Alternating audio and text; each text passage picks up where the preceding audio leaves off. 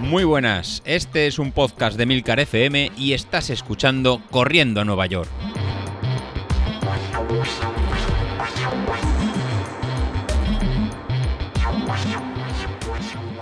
Hola a todos y bienvenidos al programa Pirata de la Semana y este miércoles os voy a hablar de las aplicaciones que nos recuerdan que tenemos que beber. Beber agua, no beber vino ni cerveza, que no os líe Carlos, que lo que os recomiendan es beber agua. Bueno, la cosa es que tanto Carlos como David y Sasi están utilizando unas aplicaciones en las que les va recordando que tienen que beber agua eh, de vez en cuando y que van contabilizando también el agua que beben y otras otro tipo de bebidas. Entonces os voy a contar más o menos qué me parecen a mí estas aplicaciones y por qué me parecen así. Bueno, eh, ya os hago el spoiler. Me parecen mal, me parecen muy mal. Eh, me parece que pueden tener cierta lógica en personas mayores que no van a saber usarlas ni van a utilizarlas, pero en general en la población normal me parece mal. Bueno, ya está, eh, el spoiler hecho. Así que voy a hablaros de sed y os voy a hablar de agua. Y la cosa sería empezar a preguntarnos por qué no bebemos agua o creemos que no bebemos suficiente agua. Y bueno, mm, hay muchas respuestas. Una es que el agua no esté disponible. Ya no solamente que en determinadas poblaciones, porque no solamente estamos hablando de aquí, sino que en general en el mundo el agua potable no está disponible 24 eh, horas del día. Pero es que además eh, a lo mejor simplemente nos da pereza ir a por un vaso de agua y levantarnos el culo del sofá. Luego a lo mejor no nos da pereza correr 20 kilómetros, pero lo que es levantarse del sofá cuando se está tan a gusto a la cocina a por un vaso de agua nos da pereza. Luego otra parte es el hecho de intentar no ir al baño tanto y esto pues puede pasar, por ejemplo, a mí me ha pasado cuando estudiaba y tenía exámenes. Pues lógicamente puedes a lo mejor tener sed, pero en ese momento no bebes porque sabes que si bebes te van a entrar ganas de ir al baño y en medio de un examen no vas a poder. Y cuando digo ir al baño, te digo, por ejemplo, en mitad de una jornada laboral, intentar no ir 300 veces al baño porque no paras de beber agua. Otra cosa que puede pasarnos es que directamente no tengamos la sensación de sed. Y bueno, de esto hablaré después. También puede pasar que no nos guste el sabor del agua. Hay gente a la que no le gusta el agua, pero para eso tenemos un montón de formas de engañar al cuerpo. Y no se está hablando de beber vino ni beber cerveza. Estoy hablando de saborizar el agua de alguna forma, por ejemplo, eh, metiéndole frutas. También en el mercado venden saborizantes para, para el agua, para esa gente que no le gusta beber agua, porque yo qué sé, son la verdad que yo no entiendo, no sé, el agua es inolora, incolora y insípida, no se supone. Bueno, y luego hay gente que, que se olvida directamente de beber agua y esto es muy común en gente anciana que directamente pues eh, se puede olvidar de que tiene que beber. Pero en este grupo ninguno de nosotros está pues todavía en ese límite en el que no se nos olvide tener que beber es que el beber agua, eh, el hidratarse, es algo muy particular de cada persona y cosas que estas apps no sé si tienen en cuenta es el sexo, no es lo mismo ser un hombre que una mujer, eh, el ejercicio que haces todos los días, eh, la temperatura ambiental, el peso, la edad, el estado de salud o otros estados como puede ser el embarazo en el que se necesita una mayor hidratación. Entonces, no sé hasta qué punto una aplicación puede monitorizar todos estos conceptos y sacar una conclusión realista del agua que debes de beber por no hablar del agua intrínseca en los alimentos. No sé estas aplicaciones si tienen en cuenta ese tipo de hidratación, porque no es lo mismo comerse un chuletón que comerse una sandía. Al final estás hidratándote. Si te comes una sandía, si comes frutas, determinadas frutas, si comes determinadas verduras, tu ingesta diaria de líquidos ese día puede ser menor. Entonces, no sé hasta qué punto estas aplicaciones tienen eso en cuenta, porque yo creo que no lo tienen en cuenta, no lo sé. Esta es una pregunta para Carlos y para David. A ver qué es lo que monitorizan en realidad esas aplicaciones, es solamente el agua, pues no tiene mucha lógica.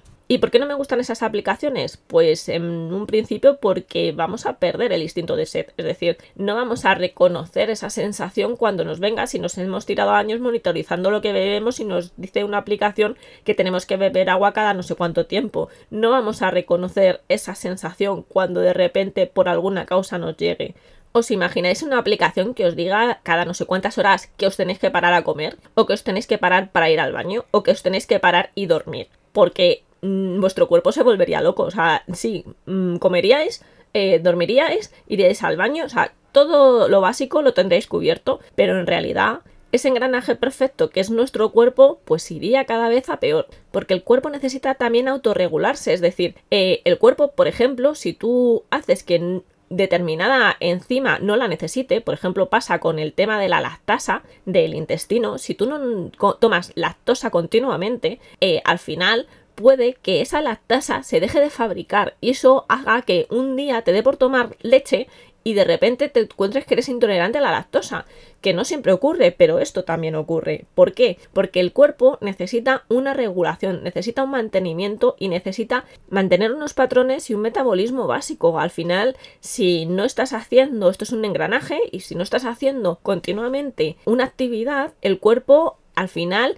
lo que hace es, si no uso esto, ¿para qué voy a generar tal enzima o por qué voy a generar músculo si no lo utilizo o por qué voy a generar tal si me resulta algo costoso y total si no lo estoy usando. Entonces eh, yo creo que intentar mantener los instintos básicos que son la sed el hambre las ganas de dormir de ir al baño. Entonces eso hay que intentar mantenerlo porque ya se encargará la edad de que cada vez nos encontremos con que tenemos menos sed y que tenemos menos hambre y que nos desregula las horas del sueño.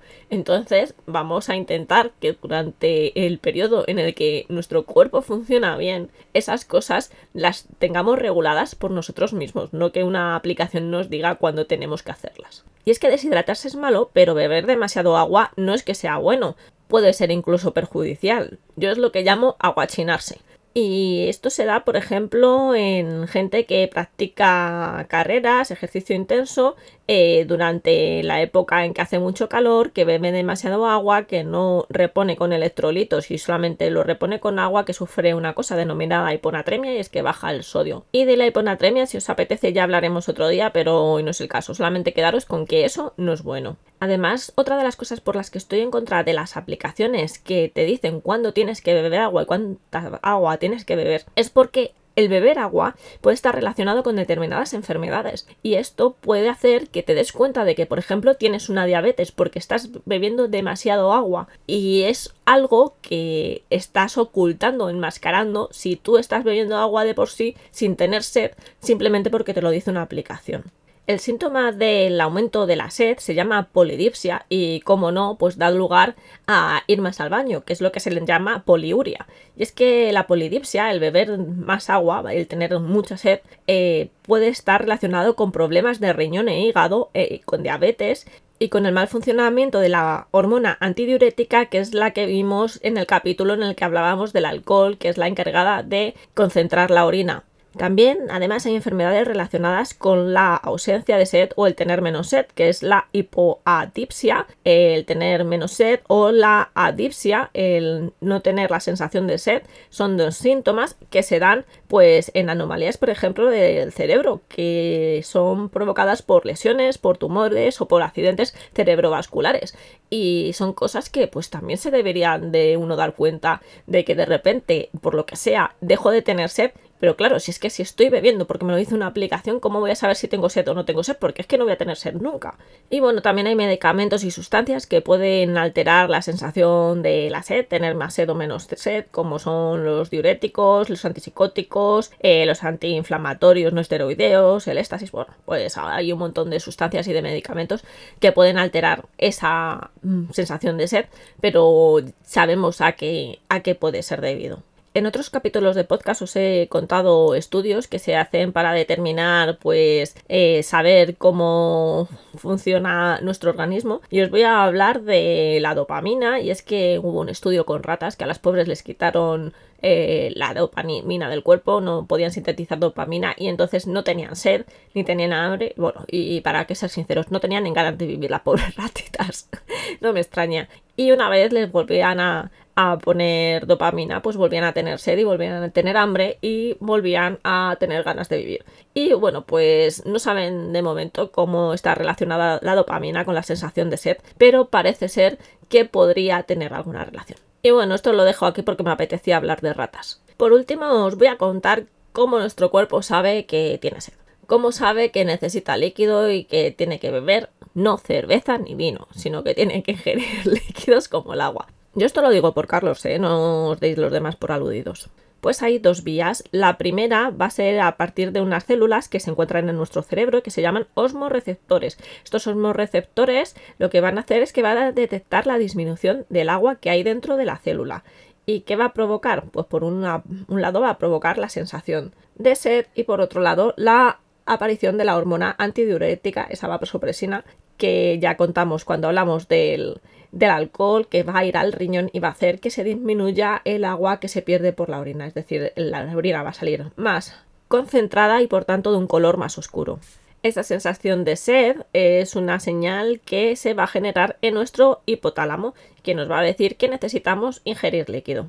Pero hay otra forma de que nuestro cuerpo se dé cuenta de que nos falta agua y es cuando en vez del agua dentro de las células falta fuera de las células. Y esto suele ser algo que se puede generar, por ejemplo, por una hemorragia, por vómito, y entonces no van a ser nuestros osmoreceptores del cerebro los que van a decir que no hay agua, sino unas células especializadas que hay en el sistema cardiovascular, que van a hacer, por un lado, que eh, en el cerebro se genere la hormona antidiurética, eh, otra vez va a ir a los riñones y va a hacer que se pierda menos líquido por la orina, va a concentrarla y va a aumentar el color. Por otro lado, en el hipotálamo vamos a tener esa sensación de sed, y además vamos a generar otra molécula que se llama angiotensina, que lo que va a hacer es que los vasos sanguíneos se van a hacer más chiquititos, es decir, va a disminuir su diámetro. La angiotensina a su vez está relacionada con la secreción de otra hormona que se llama aldosterona y que va a al riñón y hacer que disminuya el sodio que es excretado. Y bueno, pues en general estas son las dos vías. Eh, uno por osmoreceptores vamos a tener sed y disminuir el agua que se pierde por la orina. Eh, por el otro lado vamos a disminuir el sodio y el agua que se pierde por la orina, eh, se van a contraer los vasos y vamos a tener esa sensación de sed. Y por último os voy a dejar con una polémica de Twitter que hubo la semana pasada eh, relacionada con el tema de la hidratación. Y es que hubo una cuenta de Twitter que escribió el siguiente tweet. Las bebidas azucaradas deshidratan a través de un proceso de osmosis inversa que se da en los intestinos para preservar, como sabrás, la homeostasis celular. Es decir, son diuréticas y no solo no hidratan, deshidratan. Con esto os quiero decir que por más que veáis cuentas de Twitter que hablan de temas en los que parecen que saben, incluso que utilizan palabras científicas como este tweet que no tiene eh, sentido, no hay por dónde cogerlo y le atacaron un montón de nutricionistas, cuando se trata de temas de salud debemos de ir a fuentes autorizadas e intentar contrastar la información. Y eso es todo por esta semana. Solamente recordaros que el lunes fui la top one en el grupo de Strava de Corriendo Nueva York. Y espero que no me hayáis superado, no me hayáis superado muchos. Bueno, pues eso es todo. Os dejo. Felices kilómetros. Un beso.